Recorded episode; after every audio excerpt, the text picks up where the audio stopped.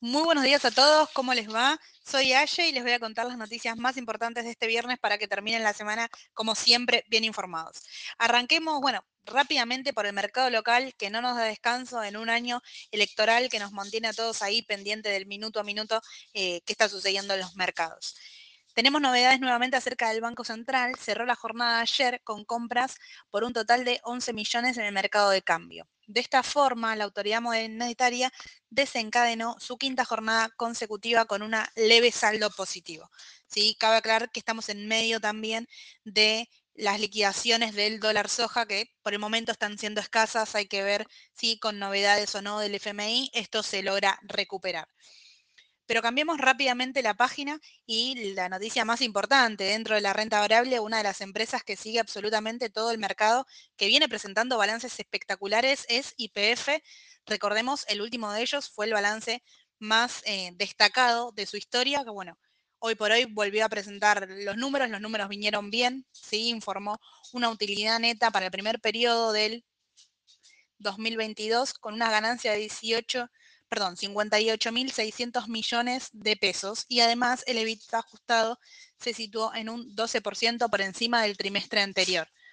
Sí, cabe destacar que en este mismo periodo, en el año anterior, IPF se había cerrado con unas ganancias de 26.417 millones de pesos. Así que muy buen balance para IPF, nos vamos a mantener alertas a ver cómo se, se desencadena la rueda de hoy. Anteriormente, como les comentaba, el balance, el, último había sido positivo, pero el mercado había reaccionado de forma negativa. Así que es clave seguir el, minuto a minuto de la rueda de hoy y cómo sigue esta empresa que tiene muy buenas perspectivas de acá en adelante. Em, por otro lado, también tenemos novedades acerca del FMI. El Fondo Monetario Internacional volvió a evitar pronunciarse sobre la posibilidad de adelantar el desembolso previsto para el segundo trimestre. También señalaron que las negociaciones actuales están centradas en recalibrar el programa para adaptar el impacto de la sequía. ¿Sí? Por otro lado, y en línea con esto, Sergio Massa está finalizando sus reuniones en Estados Unidos y también de ahí se trasladará a China. ¿sí? Ya tienen fecha pactada para, para su viaje a Beijing, que va a estar el 10 de junio y con una agenda amplia de reuniones. En línea con las noticias más importantes del día, hoy lo que se dará a conocer también es el dato de la inflación. ¿sí? Recordemos que esta semana también tuvimos el dato de Capital Federal, que fue 7.8 para la inflación en, bueno, en lo que corresponde en abril, y ahora las encuestadoras privadas prevén que el dato de hoy, que, se va que presenta el INDEC alrededor de las 4 de la tarde, puede ser entre el 7.3 y el 8%. Vamos a ver cómo, cómo se da todo.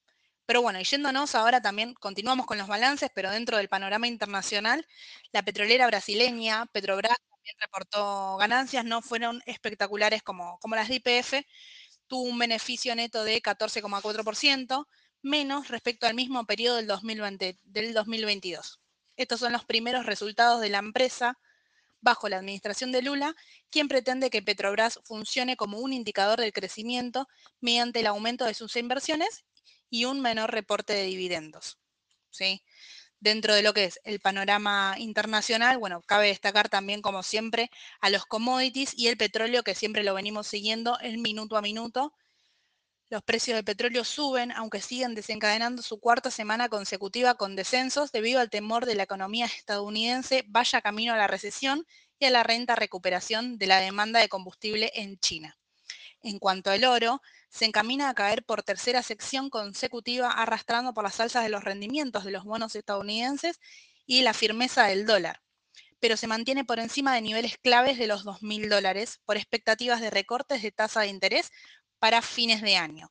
¿Sí? En, una situación de ajuste, deuda y en donde el dólar está comenzando a em, tomar firmeza, bueno, el oro se está utilizando mucho como moneda de, de resguardo, se está lo pueden ver directamente dentro del mercado con GLD, con empresas como Barring Gold, que están ahí muy cerquita de los máximos históricos y hay que ver, bueno, cómo continúa todo. Pero bueno, dicho esto, los mercados están arrancando de manera positiva. Tenemos los futuros con, leves alzas en sus cotizaciones tenemos ahí al, al Dow Jones con un aumento del 0,40%, al Standard Poor's también 0,40% y al Nasdaq con un 0,30% que cabe recordar está siendo lo más destacado de la semana con un gran impulso que tuvo también la semana anterior los balances tecnológicos que venían siendo espectaculares. Así que bueno, esto ha sido todo. Nos vemos la semana que viene, el lunes a las 2 de la tarde. Los espero en Instagram con Sole para responder todo tipo de consultas y el martes los ve Sole con siempre con las mañanas del mercado. Un saludo a todos y que tengan muy buen día y buen fin de semana. Hasta luego.